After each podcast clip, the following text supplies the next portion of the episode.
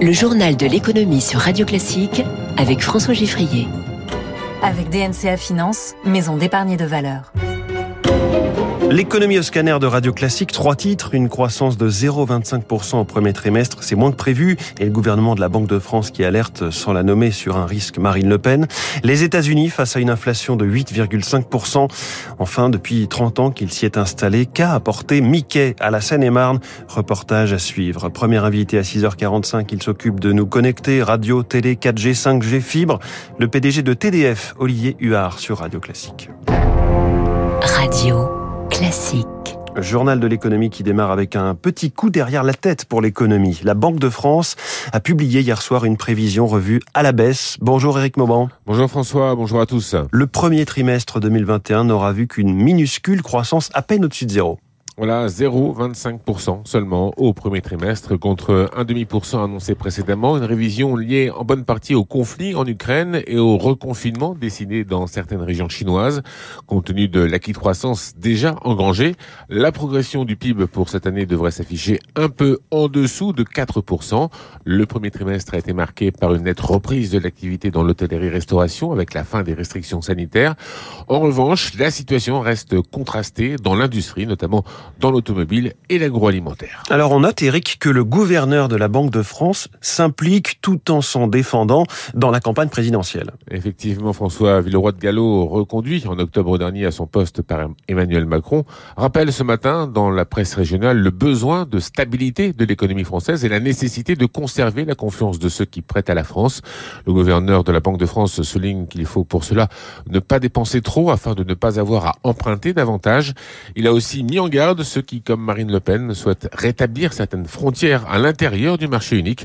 Il s'agirait là, selon lui, d'un choc nettement plus fort que l'arrêt de la majeure partie du commerce avec la Russie. Merci Eric Mauban. Contexte morose donc, mais pas pour tout le monde. Un vent d'optimisme a soufflé hier soir avec la publication d'LVMH, le groupe français numéro un mondial du luxe et propriétaire de Radio Classique, a donné hier le coup d'envoi des résultats trimestriels.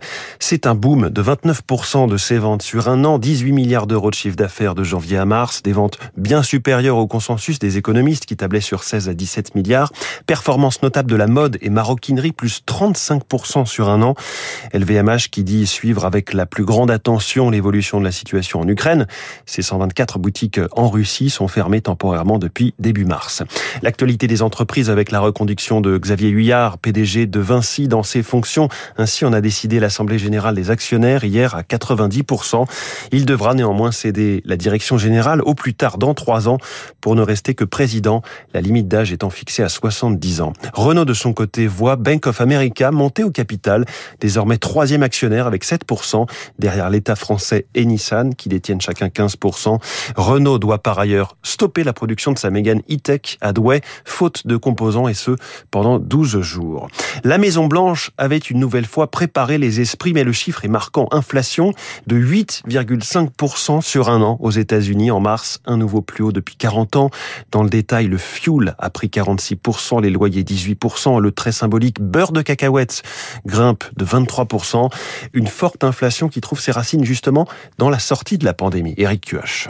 Après deux années de pandémie, la production mondiale reste ralentie, les chaînes d'approvisionnement grippées, alors que l'Amérique se remet à consommer, boostée par une politique de reprise peut-être surdimensionnée, selon l'économiste Anne-Sophie Alsif. Les États-Unis, avec les plans de relance, ont une demande qui explose. Ce fort rattrapage explique que l'on a des pénuries qui se traduisent par une hausse générale des prix. Si on ajoute les prix des matières premières qui atteignent des sommets, notamment les énergies, dues en partie à la guerre en Ukraine, on obtient un cocktail explosif. Cette inflation peut avoir un impact sur la demande des consommateurs qui ne consomment plus, les entreprises n'investissent plus, et donc on pourrait être dans une spirale de récession. Pour éviter ce scénario, la Banque centrale américaine prévoit de rehausser progressivement ses taux de 0,5% à 2,25% en fin d'année. L'objectif est de libérer la pression sur les prix, une opération délicate. Julien Pierre Nouan, économiste chez Lazare Bank. L'enjeu, c'est d'arriver à réduire les pressions dans l'économie en évitant de ralentir ralentir trop brutalement l'économie, la faire basculer en récession. Contre l'inflation, Washington débloque aussi ses stocks de pétrole. 60 millions de barils remis sur le marché pour adoucir les prix à la pompe. Le pétrole qui a justement grimpé hier, le Brent à 104 dollars, le WTI à 100 dollars le baril, conséquence de l'allègement des mesures anti-Covid en Chine. Par ailleurs, l'OPEP a révisé à la baisse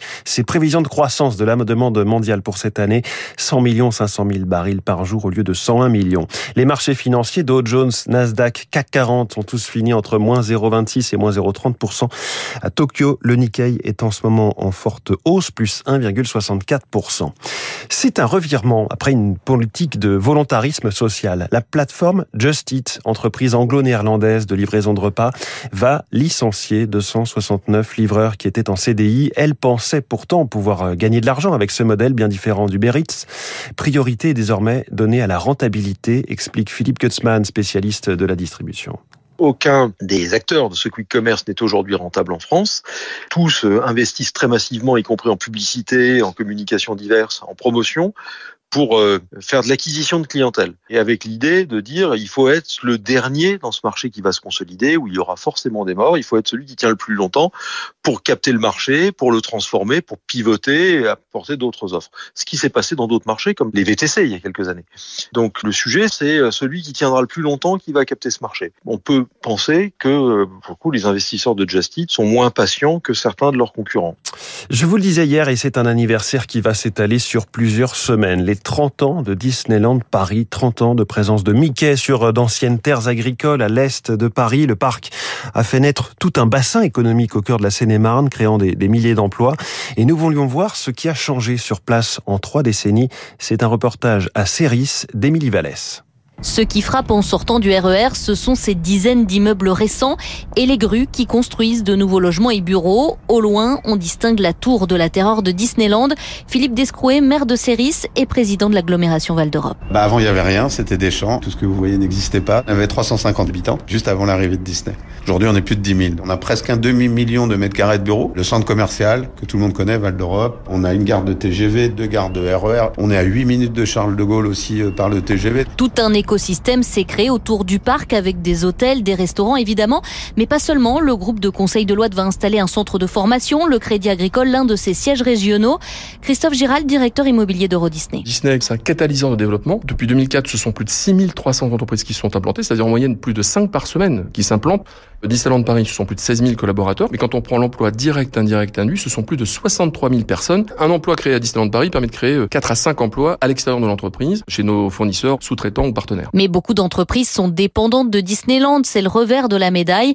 Ainsi, pendant la crise Covid et la fermeture du parc, elles ont perdu la quasi-totalité de leur activité. Émilie Vallès pour Radio Classique et puis des parcs d'attractions au casino. Partouche a annoncé hier qu'il accepterait bientôt des crypto-monnaies.